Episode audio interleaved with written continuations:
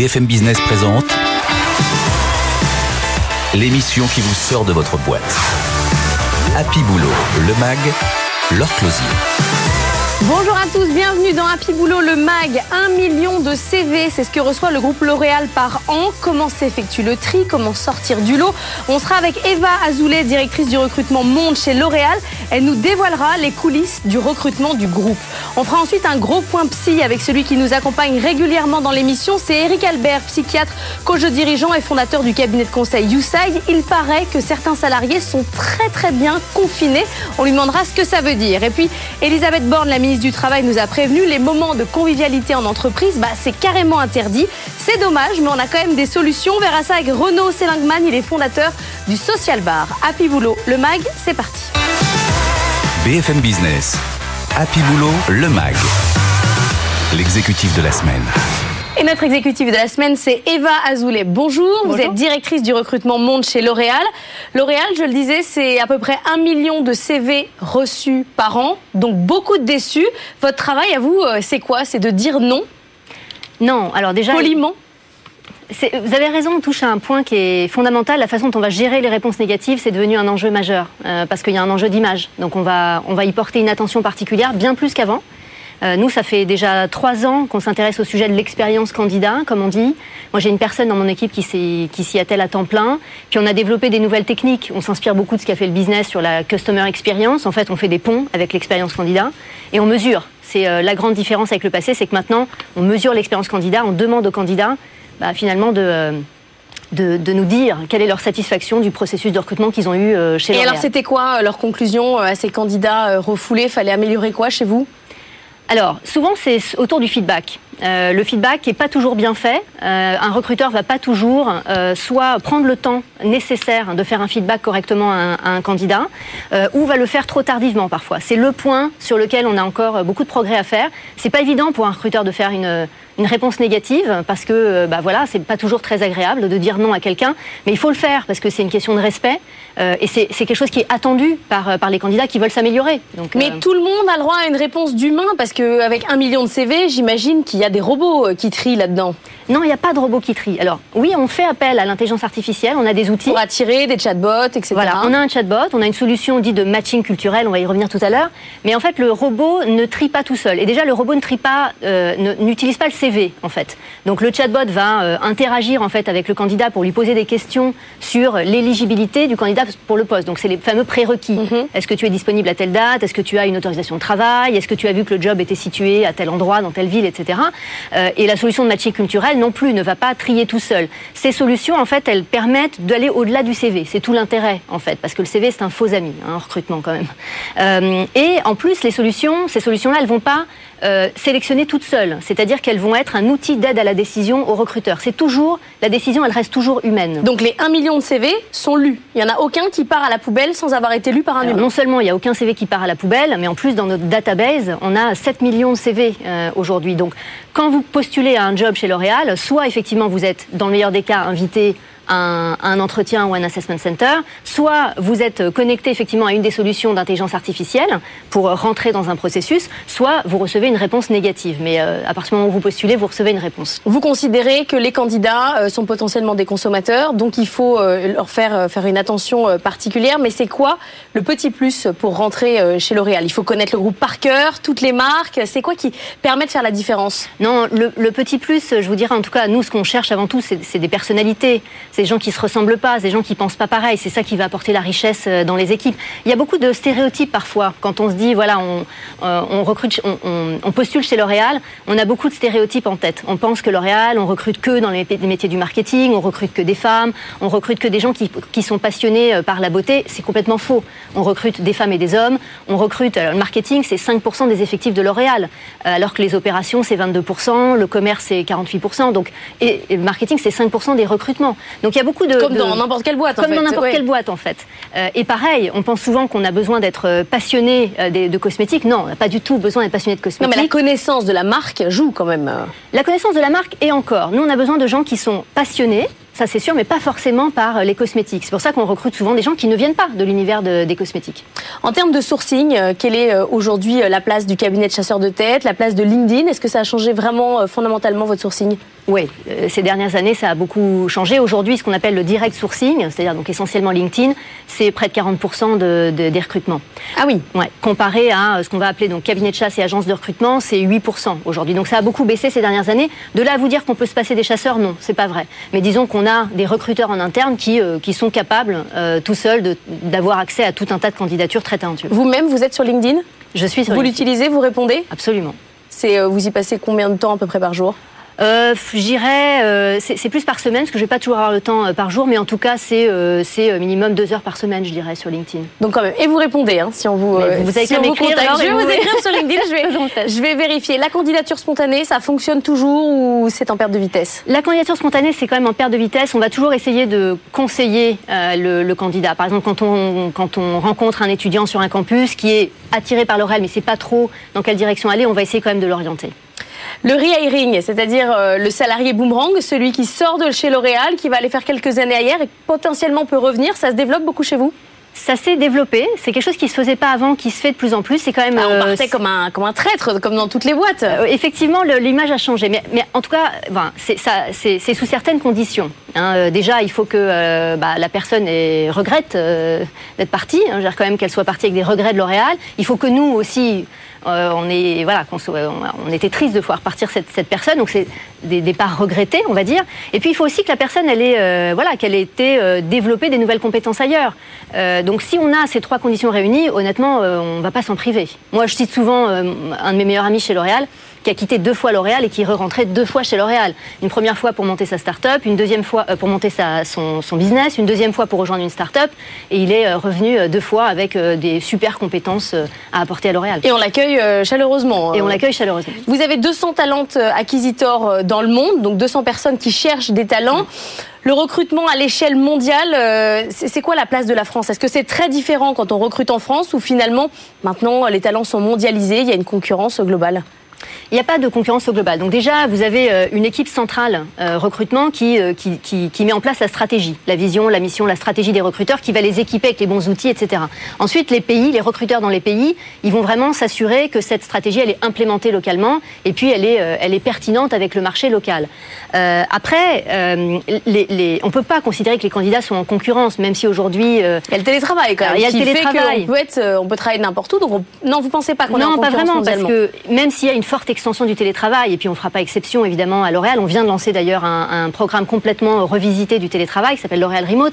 Mais même à part ça, le télétravail, vous le ferez euh, du pays auquel, enfin, du, dans le pays auquel vous êtes rattaché pour plusieurs raisons. D'abord pour des raisons techniques, je ne vais pas rentrer en mmh. détail, fiscales, légales, d'assurance, etc. Mais aussi parce que la vision, la culture de travail à L'Oréal, on ne va pas promouvoir le 100% télétravail.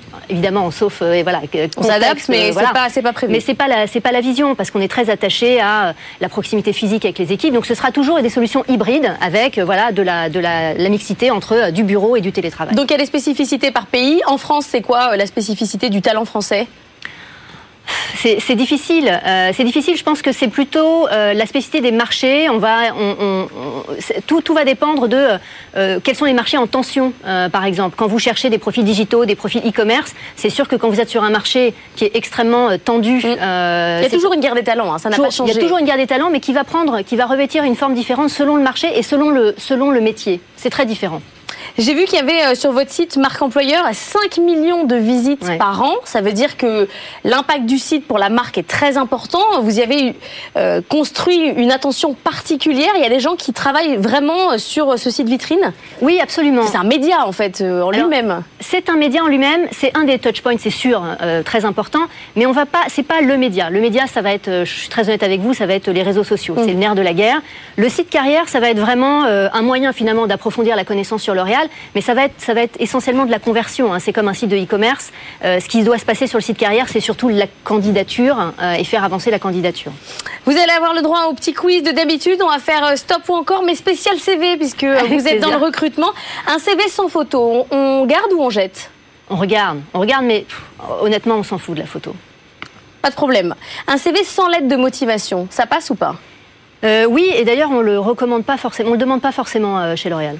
Mais euh, je rêve, vous allez passer bientôt au 100 CV euh, chez L'Oréal. Vous y, y réfléchissez On n'y est pas encore, mais honnêtement, euh, comme je dis souvent, le CV n'est pas notre meilleur ami. Trop de biais. Trop de billets. Un CV vidéo, on regarde ou on jette? On écoute, on regarde pas. Un CV avec des blagues, est-ce qu'on regarde ou est-ce qu'on jette? On regarde, puis on voit si on se marre. Ah ouais, vous êtes prête pour le CV Galette des Rois, euh, le CV euh, avec des ballons, euh, tout ça? Alors écoutez, on regarde, mais on va pas, on va essayer de pas se faire trop influencer par l'originalité du format. Mais c'est pas rédhibitoire. Vous non, c'est pas à un moment donné c'est ridicule. Non, c'est pas rédhibitoire. On va essayer de passer au-delà du format. Un CV sur deux pages pour un débutant, on regarde ou on jette? On regarde, mais on, on va lui donner des conseils. Un CV écrit avec toutes les couleurs de l'arc-en-ciel, on regarde ou on jette? Moi je reçois, hein, je vous le dis tout de suite.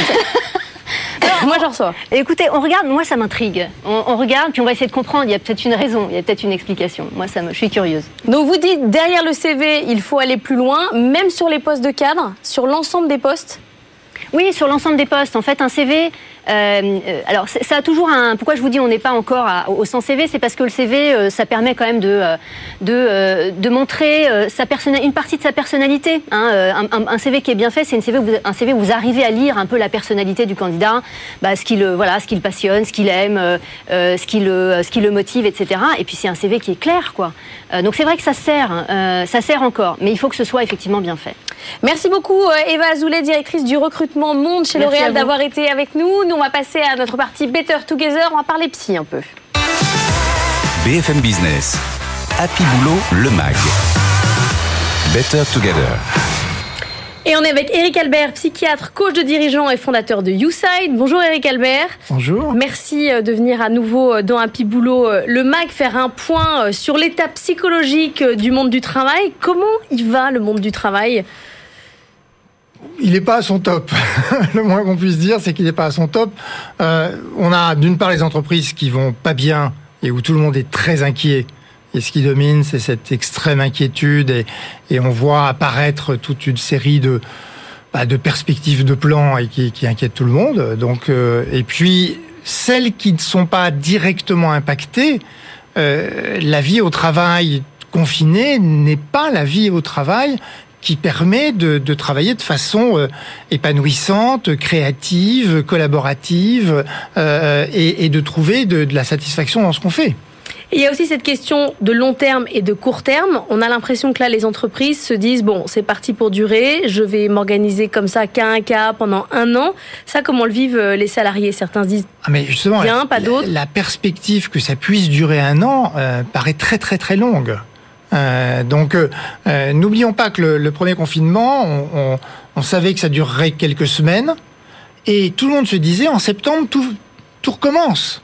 Mm. Et, et, et, là, on arrive dans, dans tous les événements étaient prévus pour septembre. Voilà, vrai, ouais. tout, tout devait arriver en septembre, tout, tout recommence. Et là, on se dit non, non, non, c'est c'est juste, c'est juste, c'est intenable. Pourtant, les managers, euh, eux, euh, sont habitués à prendre des décisions euh, dans la, dans la tourmente. Vous les trouvez dans quel état? Bah, Les dirigeants, c'est un peu différent. D'abord, les dirigeants, pour la plupart d'entre eux, ils vont au travail. Oui, c'est vrai. et donc, ils ont. J'ai toujours pas compris pourquoi le dirigeant allait au travail, lui particulièrement, mais. Bah, en tout cas, ce qu'on voit, c'est que les dirigeants sont plus souvent au mm. travail. Moi, ce que je constate, c'est que les dirigeants se déplacent plus et sont plus souvent au travail que, que, que leurs salariés. Euh, ensuite, le dirigeant, souvent, c'est quelqu'un qui aime la complexité, qui aime les situations de crise, qui aime les situations compliquées et qui, dans ces moments-là, au contraire, euh, trouve un stimulus intérieur très fort pour euh, prendre des décisions, pour, pour, pour, pour faire bouger les choses. Et, et ce qu'il voit bien, c'est que c'est l'occasion, et c'est vrai, c'est l'occasion de, de, de faire bouger profondément un certain nombre de principes culturels des entreprises.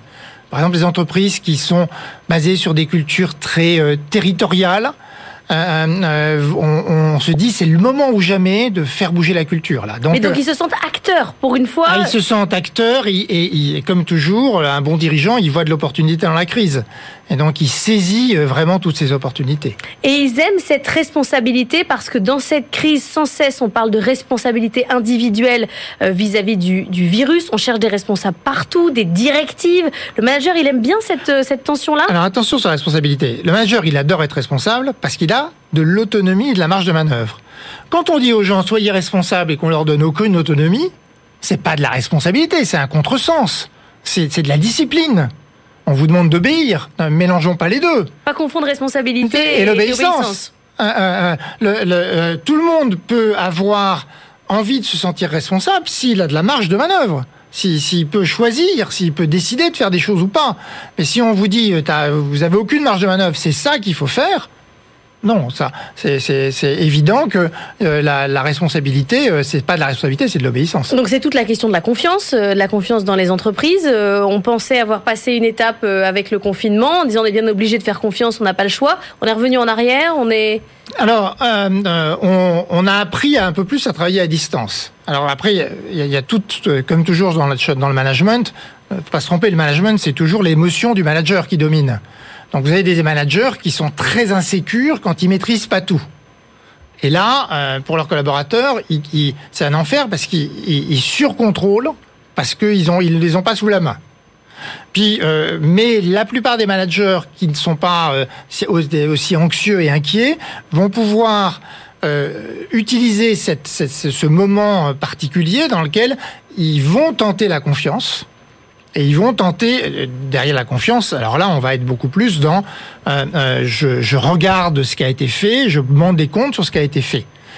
Et non pas, je, te dis à l'avance tout ce que tu dois faire, comment tu dois le faire, et à tout moment, et je réponds à toutes tes questions. Je te laisse avancer par rapport à, ton questionnement, et, je, te, je t'encourage à trouver tes propres solutions. Donc, on va aller de plus en plus vers ça, mais ne nous trompons pas. Euh, le jeu collaboratif à distance n'est pas le même. Euh, euh, on, peut faire plus confiance dans la relation hiérarchique, dans la relation horizontale, travailler plus en collaboratif, travailler en, élaboration à plusieurs. C'est mais est-ce que ça veut dire qu'on pouvait être un bon manager avant et que le télétravail peut nous révéler être un mauvais manager? Ah bah oui, il y a beaucoup de managers qui étaient en commun d'un contrôle qui, qui obtenait des tas de résultats qui étaient très confortables dans ce modèle-là. Et là, euh, et, et, qui, qui d'un seul coup euh, se, se révèle euh, totalement dysfonctionnel dans le contexte, bien sûr. Il y a les salariés, bon, qui voudraient retourner au, au, boulot un à deux jours, et puis il y a ceux qui sont très contents d'être confinés. Est-ce que c'est mal de d'être un salarié confiné heureux? Est-ce que ça veut dire qu'il faut se poser une des questions sur son entreprise? Bah, Je pense que c'est surtout l'entreprise qui doit se poser des questions. Parce que finalement, être chez soi mieux qu'au boulot, tout, est, tout, tout va bien travailler chez soi mieux qu'au boulot, là, je commence à me poser des questions. Si mes collaborateurs préfèrent travailler chez eux qu'au boulot, soit les conditions de travail sont dégueulasses, enlevons la question des transports.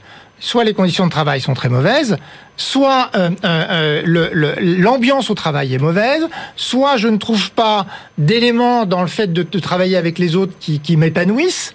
Et là, il y a une question absolument considérable pour les entreprises qui, quand elles voient que des taux de 30, 40%, voire plus de gens préfèrent rester chez eux que d'aller au travail, ça veut clairement dire que le cadre de travail, le mode de management, l'ambiance au travail doit être repensé. C'est très simple parce que euh, euh, ce, qu'on dit aujourd'hui sur les lieux de travail, c'est que euh, ça doit être tellement agréable d'aller au travail que le dimanche, ça doit nous manquer. Euh, je, je, je suis pas. Donc il faut, il faut le, le, bon manager, c'est celui qui a ses salariés qui disent je voudrais revenir. Est-ce que je peux revenir jeudi euh, Est-ce qu'on peut bah, euh, le, le, cadre. C'est un élément d'évaluation? C'est pas un élément d'évaluation, c'est un élément d'évaluation pas du collaborateur, c'est un élément d'évaluation hmm. de l'ensemble de l'entreprise. De l'ensemble de l'entreprise. Et, et, les entreprises qui, qui se réjouissent euh, du fait que les gens sont contents de rester chez eux et qui se disent ah ben on va faire du on va faire presque que du télétravail comme on fait beaucoup dans l'entreprise anglo-saxonne full time télétravail certains le sont depuis depuis mars. Euh, euh, eh bien, euh, je, je, je, pense que euh, elle, elle, se prépare euh, des suites très compliquées dans euh, comment je crée, je fais communauté, comment je, je donne envie aux gens, j'ai de l'affection sociétatis, j'aime mon entreprise, comment je, je construis, comment je donne. Parce que dans le travail, on donne pas seulement du temps, on donne de l'énergie, on donne de l'émotion, on donne, on donne de l'envie. Et si je donne pas ça et que je suis juste chez moi et un pur producteur, euh, on, va, on, va perdre énormément de la capacité de, des collaborateurs. C'est-à-dire que pour tout ça, il n'y a pas d'autre choix que de se voir à un moment et de se réunir. Oui, et d'être ensemble, de se voir, de se réunir, de d'être dans l'informel. L'informel est fondamental. Euh, je croise quelqu'un, et, là-dessus il y a de l'aléa. Je croise quelqu'un auquel je ne pensais pas croiser. Ah tiens, je voulais te dire. Mm. Voilà. Je t'aurais euh, pas fait un mail, mais, si bien sûr, je te le dis. Voilà. Et ça, euh, c'est... Je, je, suis à la machine à café, je, je discute avec un tel. Ah bon, je savais pas ça. Et, et la vie est faite aussi de, de ces aléas, de cet informel, de ce sourire, qu'on a. Et oui, mais les passant. moments de convivialité, Elisabeth Borne, la ministre du Travail, nous l'a dit clairement, ce sont ceux qui sont interdits. On va continuer euh, dans Happy Boulot à essayer de trouver des solutions pour garder ces moments de convivialité. Merci beaucoup, euh, Eric Albert, d'avoir été avec nous et à Merci bientôt. vous. À bientôt. BFM Business. Happy Boulot, le MAG. Business Case. Et je le disais à l'instant, Elisabeth Borne, la ministre du Travail, nous a prévenu les moments de convivialité en entreprise sont interdits. Alors qu'est-ce qu'on peut faire pour quand même garder ce contact avec les autres salariés? On est avec Renaud Seligman. Bonjour. Bonjour. Vous avez inventé le bar virtuel. Comment ça marche? On a inventé le Social Bar 2.0 et ça marche comme un comme un bar. Alors vous venez sur euh, sur un Zoom par exemple et il y a des tenanciers qui vous accueillent et qui vont vous proposer plein de petits jeux qui sont participatifs, qui sont décalés, qui sont drôles et qui sont là pour euh, créer un peu un peu de fun, pour lutter un peu contre la morosité et remettre un peu de chaleur dans ces moments à distance qui sont en général un petit peu moroses. Donc la différence avec un, un Zoom classique, euh, on ferait une conférence call avec ses collègues, c'est le, c'est le décor, c'est le contexte en fait. Vous avez imaginé euh, des, des, des décors différents. C'est le décor, c'est nos tenanciers, donc qui sont formés à animer, à séquencer, à rythmer, et qui sont des comédiens. Donc on invente des personnages. Euh, c'est les jeux qu'on a inventés, et c'est tous nos petits rituels de convivialité euh, qu'on déroule tout au long de la séquence et qui font que les gens se sentent beaucoup plus à l'aise, participent beaucoup plus. Donc il y a un animateur comme dans un team building euh, classique qui lui doit vous amener euh, sur un certain nombre de sujets. Il y en a même deux ou trois. Le but, c'est que c'est, on est dans de l'informel. On n'est pas sur des sujets professionnels et des sujets sérieux. On veut offrir des occasions de respiration euh, aux collaborateurs des entreprises. Et, et pour ça, du coup, on leur offre plein de petites séquences de jeux. Alors il y a quoi par exemple comme jeu? Alors, par exemple, comme jeu, on va vous proposer euh, le social chef-d'œuvre. Et vous allez tous ensemble reproduire un chef-d'œuvre euh, collectivement sur un tableau blanc virtuel. On va aussi vous proposer, par exemple, de faire la social chorégraphie. Et vous allez reproduire la chorégraphie d'un des collaborateurs qui va danser depuis sa chaise sur une musique euh, qu'on aura lancée. Ah oui, donc vous faites, vous recréez vraiment euh, la soirée comme elle pourrait euh, se, Se passer dans un C'est la happy hour quoi. Et exactement, comme ça se passe dans un bar, comme ça se passe dans notre bar, qui est le social bar, et qui est un bar où on a inventé plein de choses pour casser les barrières psychologiques et culturelles qui font que les gens, ils ont de plus en plus de mal à se parler, à se rencontrer, à se lâcher un peu. Vous avez un vrai bar. On a plusieurs vrais bars. Et alors du coup c'est quoi? C'est votre démarche C'est une nécessité économique euh, C'est la digitalisation de votre activité C'est quoi? C'est plusieurs choses, c'est que quand on était en confinement, eh ben nous, notre, euh, notre cœur de métier, c'était l'événementiel et c'était le bar, et c'était la convivialité. Comment on crée de la convivialité dans nos espaces. Et on a vu qu'il y avait un problème. Le problème, c'était la distance physique, le fait qu'on soit derrière des ordinateurs. Et donc on s'est dit, bah, qu'est-ce qu'on fait? Ben, On a créé le Social Bar 2.0, et qui, je pense, répond à un vrai besoin de société pour les entreprises, qui est ben, comment on maintient du lien humain, du lien chaleureux, du lien joyeux. L'invité juste avant disait euh, il faut absolument euh, de l'informel euh, entre les euh, entre les salariés. Le truc ah bah puisque je te vois, je voulais justement te dire. C'est ça qu'on peut faire encore sur votre sur votre on peut, plateforme? on peut aussi faire, puisque dans, notre, dans nos sessions, elles sont conçues pour qu'il y ait des jeux, mais qu'il y ait aussi des moments de discussion à deux ou trois dans des petites salles euh, obscures du social bar. Et à ce moment-là, effectivement, c'est des occasions de liens informels. Mais le but, c'est principalement de, de détendre les gens, de leur ouvrir des moments où ils peuvent se rencontrer. Parce qu'il y a aussi des, nouveaux, des, des gens qui intègrent l'entreprise. Ah bah bien sûr. Et là c'est très compliqué. et là, c'est très Mais il y a compliqué. toujours un problème quand vous allez au bar, c'est quand il y a le chef euh, qui ramène euh, sa fraise et du coup ça ça gâche les conversations euh, informelles. Là, vous vous êtes euh, vous êtes embauché, j'imagine, par les directions qui disent bon bah c'est un truc sympa que je vais mettre en place dans mon entreprise. Donc vous êtes un peu euh, vendu au chef. Alors comment comment on fait pour se détendre complètement si c'est formel quand même Alors, on n'est pas vendu au chef. Le principe, ce qu'on leur vend justement, c'est de dire offrez à vos, à vos collaborateurs un vrai moment de détente. Et ce qu'on propose même au chef, ce qu'on propose même au chef, c'est de passer derrière le comptoir avec nous. Et là, je peux vous dire que quand ils passent derrière le comptoir Mais virtuel non, mais avec ça, nous, ça gâche l'ambiance. mais pas du tout. Au contraire, ils sont très détendus. Ça détend. Ça, ça casse l'image du chef. Et, on- et les deux trois fois où on l'a fait, je vous jure que ça a eu un impact extraordinaire. Vos barman à les transformer en animateurs, vous les avez formés euh, Non, c'est nous qui animons la soirée, mais en fait, soirée, symboliquement, ils passent derrière le comptoir, ils font deux trois vannes de temps en temps, et on casse un peu l'image du chef de la barrière hiérarchique. Et justement, c'est l'inverse qui se passe, c'est que les gens sont plus détendus. Merci beaucoup euh, Renaud Seligman d'avoir été avec nous. Euh, C'est la fin d'Happy Boulot le Mag. Je vous souhaite un excellent week-end sur BFM Business et à la semaine prochaine. BFM Business, Happy Boulot, le MAG. l'émission qui vous sort de votre boîte.